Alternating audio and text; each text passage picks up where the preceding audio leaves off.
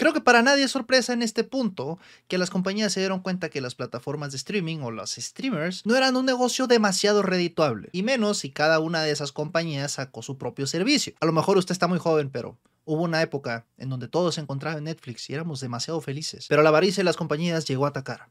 Y bueno, no lo vas a culpar porque es una gran rebanada del pastel que se está llevando Netflix sin ser productora o dueña siquiera de esas producciones que en aquellos lejanos tiempos podías consumirlas por 100 pesitos. Y con esto que pasó hace unos años y todo el mundo en sus casas, pues obviamente inflaron demasiado los números y las proyecciones que tenían. Eso o que pensaban que el número siempre iba para arriba, como si no fuera un número finito de personas en el mundo. Y una de las compañías que más se vieron afectadas, siendo que es una de las dueñas que tiene el catálogo más grande en la industria del entretenimiento, es Warner Bros. O bueno, a partir del año pasado como Warner Bros. Discovery. ¿Quién lo diría? Una compañía de celulares ahora es dueña de la Liga de la Justicia. Así es, ATT era dueña de Discovery por alguna extraña razón. Sí, Discovery Channel.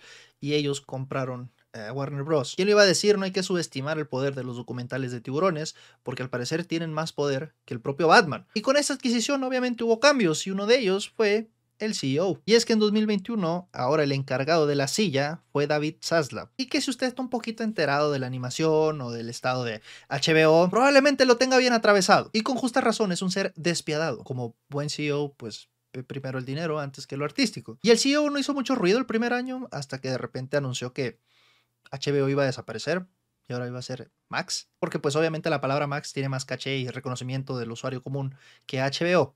Pero donde sí mucha gente lo empezó a ubicar y a odiar fue cuando Warner anunció que la película de Batgirl iba a ser enlatada y a cambio de eso iban a recibir estímulos fiscales gracias al gobierno de Estados Unidos. Y si no hice este video antes es porque actually estaba informándome cómo esto puede tener sentido. Y es bastante interesante porque pues este dinero que les dan viene de los impuestos de los ciudadanos. Y lo más lógico y lo más sencillo sería, bueno, estás recibiendo dinero del pueblo por este producto que no va a salir a la luz. Entonces dámelo para resguardarlo en mi biblioteca histórica nacional y que el pueblo tenga acceso a él. Y es que estas tácticas no eran del conocimiento público. Tanto es así que ya hasta salió un senador queriendo llevar esto al Congreso. La táctica de Warner Brothers de descartar películas completamente realizadas para obtener exenciones fiscales es predatoria y anticompetitiva. A medida que el Departamento de Justicia y la FTC revisan sus directrices antimonopolio, deberían revisar conducta. Como alguien comentó, es como quemar un edificio para obtener el dinero del seguro. Y justamente esa última frase le dio en el clavo. Solo que aquí la aseguradora es el propio gobierno y no es muy estricta que digamos. Pues bueno, resulta que este CEO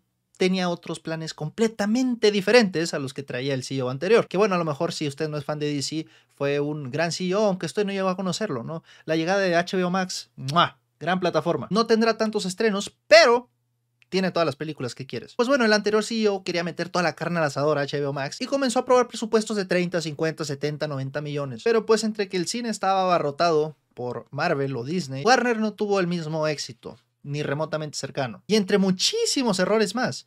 No, no sé cuáles, pero pues estaban en deuda. Estaban perdiendo mucho dinero anualmente. Pues este nuevo CEO, David Zaslav, dijo, hasta aquí. Yo no le apuesto esas cosas del diablo, de los chavalos. Yo puedo estrenar todo en los cines. Y si algo no se hace con calidad de cine, no va a salir en ningún lugar. Y comenzaron a cancelar muchos proyectos que tenían destino para HBO Max. Eso sí, no es como que intente matar la plataforma, pero para nada va a ser los estrenos más grandes ahí. Digo, no le funciona a Disney y Paramount.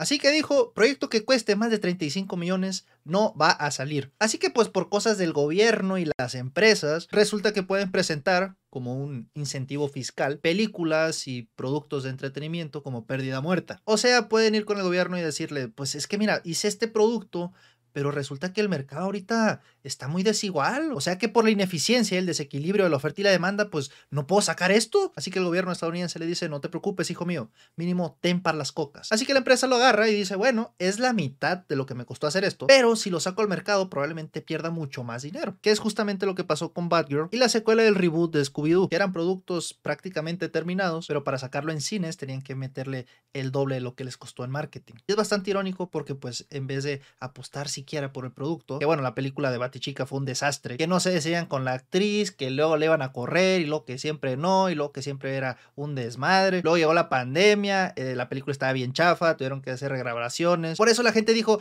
mm, qué lástima que va a quedar como Los Media, aunque bueno, sí, nadie la vio pues no sé si sea Los Media, porque para empezar nunca salió. Pero pues en realidad era más el morbo, ¿no? De las personas de, ah, quiero ver qué tan mal estaba esto. Aparte de que era como un soft reboot o algo así de los multiversos. Y ya no se escuchó de otros proyectos que sufrieran el mismo destino. Hasta hace unos días, cuando el mismo Warner Bros. anunció que archivaría la película completa de Coyote contra Acme. Una película que se anunció el año pasado como un mes o dos meses antes de iniciar las grabaciones. Luego anunciaron que era para julio del 2023, pero se retrasó. La quitaron del calendario y las personas interesadas pues dijeron, bueno, probablemente estén buscando pues otro espacio. O a lo mejor que la película estaba teniendo problemas en su realización porque pues muy poquitas cosas se hayan filtrado de ella. Por no decir prácticamente nada, porque para muchas personas fue sorpresa saber que John Cena iba a ser el actor principal de la película. Y no solamente eso, sino que el encargado de DC James Gunn es el coproductor y escritor de la película. Ya ahí sí la gente fue como de ¡Ah!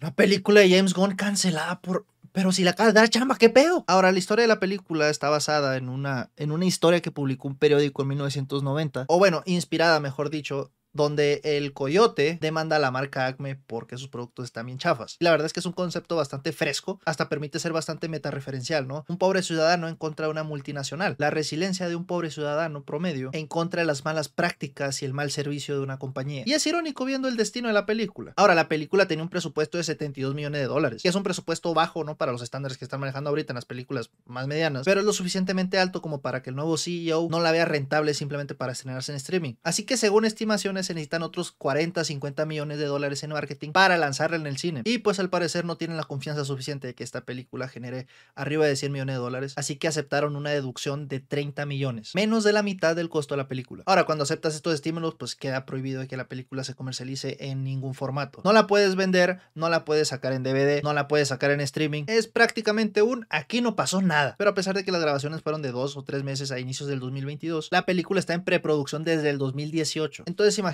el director de la película cómo se sintió cuando anunciaron que su película, ya terminada, a la que le metieron tanto mimo y esfuerzo, no iba a salir a la luz. Y medio lo expresó en un post en Instagram. Por tres años fui lo suficientemente afortunado para crearle una película a Willy Coyote, el personaje más persistente, apasionado y resiliente de todos los tiempos. Estuve rodeado de un equipo brillante, que vertieron todas sus almas en este proyecto por años. Todos estábamos determinados en honrar la legacía de estos históricos personajes y agarrarles bien. A lo largo del camino, fuimos arropados por pruebas de audiencia que nos recompensaron con fantásticas calificaciones. Estoy más que orgulloso del producto final y más que devastado por la decisión de Warner Bros. Pero en el espíritu de Willy Coyote, la resiliencia y la persistencia siempre ganan al final del día. Y no me quiero imaginar la desilusión, el golpe bajo que se ha de sentir vertirle 3, 5 años de tu vida a un proyecto y que una empresa se eche para atrás a final de cuentas. Porque no solamente eres tú y tu idea, sino todo el equipo que hay detrás. Todas las personas que trabajaron hasta el hartazgo detrás de ese proyecto y que quedó en absolutamente nada. Ni siquiera van a ser recompensados. Y estamos hablando de productos de entretenimiento, sí, pero también artísticos. De nada sirve ¿eh? hacer algo, y más con algo tan icónico como un personaje de los Looney Tunes, si a final de cuentas nadie va a apreciar tus habilidades y tu talento. Porque no es nomás como que la situación sentimental. O sea, realmente hay personas que probablemente sus carreras hubieran despegado a partir de eso. Pero imagínate no poder postear en tu currículum algo que le metiste años de tu vida. Y lo peor de todo es que mucha parte del equipo que hizo esta película se enteró por el post del director. Imagínate eso. Y obviamente en un arranque de reclamo de coraje y de desilusión y decepción, hubo personas que trabajaron detrás que empezaron a filtrar o a mostrar cosas de su día a día, ¿no? Y que lamentablemente son muy pocas las cosas que se pueden mostrar porque Warner se ha estado encargando de tumbar absolutamente todo. Le ha pasado muchos tweets, le ha pasado muchos videos, le ha pasado hasta TikToks, aunque bueno, ahí es un poco más complicado, pero la gente lo sigue resubiendo, así que si quieres buscarlo no vas a batallar mucho en encontrarlo. Pero una de las personas que ha sido muy vocal es la voz de Box Bunny y de muchos otros personajes de Looney Tunes. Eric Pausa dice que hay una idea loca. Warner Bros. Discovery podría tener una mejor oportunidad de capturar a una audiencia más joven si dejaran de archivar, enlatar todas sus películas y series animadas para niños por el dinero y los impuestos.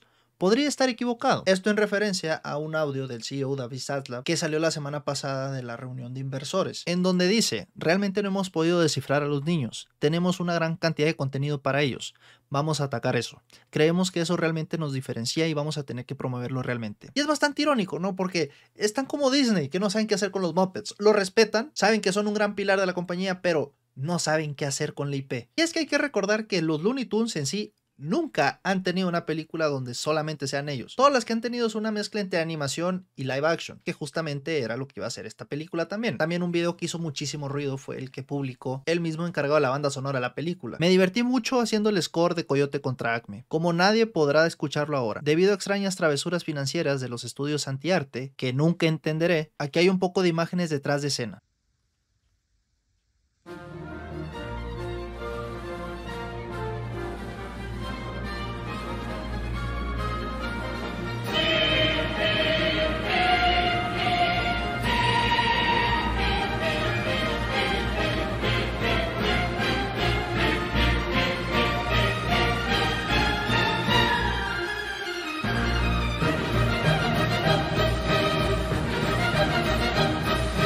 También el editor de la película deja un tweet que pues la neta ni cómo no agüitarte por él. Estoy muy orgulloso de la película y mi corazón se rompe por toda la gente talentosa que él hizo realidad solo para ver su arte borrado en favor de la contabilidad. Willy siempre será parte de mí. Y muestra un tatuaje que se hizo en honor justo a la película. También basándome en cosas que llevan más de un día y que no han tumbado, se pueden ver ciertas partes de utilería. Y la película iba a ser un gran uso de efectos prácticos. Eso sí, esto tiene que quedar como realmente créanme, pero hay imágenes en donde están los personajes de Looney Tunes dibujados. Eso sí en 2D porque pues eran como un tipo de stand-by, ¿no? Pero la película en sí iban a estar en 3D, en donde se muestran cosas como John Cena siendo el abogado de la marca Acme, el coyote en la corte y también otra escena del coyote correteando al correcaminos en la carretera. Y supongo que les puedo mostrar esta utilería, esta imagen en donde hace el chiste, ¿no? De ha sido lastimado por un piano cayendo, Brothing Hazel Goodman. También ha filtrado imágenes de storyboards de las oficinas en donde están trabajando en este proyecto. Y hay un video que anda rondando ahí que no sé por qué lo están tumbando, pero pues prácticamente es el crew mostrando haciendo pruebas de pirotecnia, efectos prácticos en donde hace la ilusión de que está el correcaminos corriendo por la tierra, gente pintando todo un set de verde para la pantalla verde, más sets falsos, ¿no? Porque parece ser que esta película fue filmada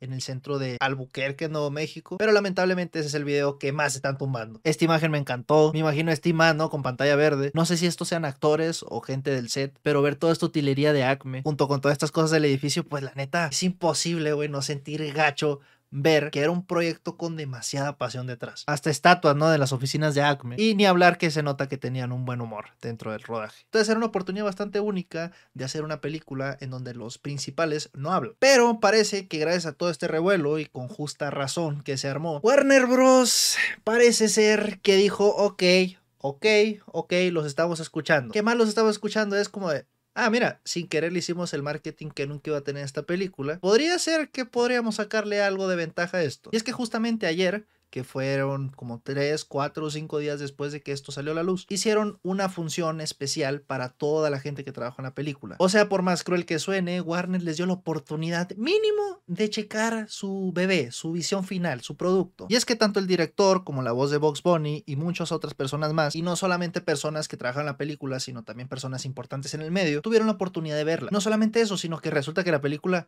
sorprendentemente, es muy buena. Dicen que es la mejor película del estilo live action con animación desde Roger Rabbit. Christopher Miller dijo, vi Coyote contra Acme y es una delicia divertida, encantadora, con un buen ritmo de comedia física y una sorprendente cantidad de corazón. Espero que varios estudios lo busquen para que el mundo pueda ver todo el buen trabajo que hizo la gente. También Phil Lord comenta, Coyote contra Acme es maravillosa. El director lo clava, divertidísimo, inteligente, existencial y conmovedor que hace que este personaje de todos los tiempos sea más relevante que nunca. Y no hay nada oficial todavía, pero probablemente ya se esté moviendo esto. Pero la voz de Box Bunny de Pato Lucas dice, se suponía que la proyección de anoche de Coyote contra Acme sería la despedida de la película, pero afortunadamente resultó ser una celebración surrealista de lo que en realidad se ha convertido en una verdadera historia de los desamparados. Y esta mañana, de repente empezaron a salir noticias diciendo que Warner Bros. admite su enorme error con la cancelación de Coyote contra Acme y que la película se pondrá a la venta al mejor postor. Básicamente ya no la van a enlatar para el gobierno, sino que están buscando si Netflix o cualquier otra productora la adquiera. Ahora, no dieron marcha atrás, no la van a sacar ellos ni en cines ni en su servicio de streaming, pero van a permitir que los productores se lo ofrezcan a otros servicios para que adquieran la licencia para poder pasarla. Y obviamente la presión que deben de tener detrás no ha de ser poca cosa, en especial de personajes de la talla de John Cena, que posteó esto en Instagram hace seis días, y ayer posteó esto, que hasta ahora le estoy dando un vistazo al Instagram de John Cena.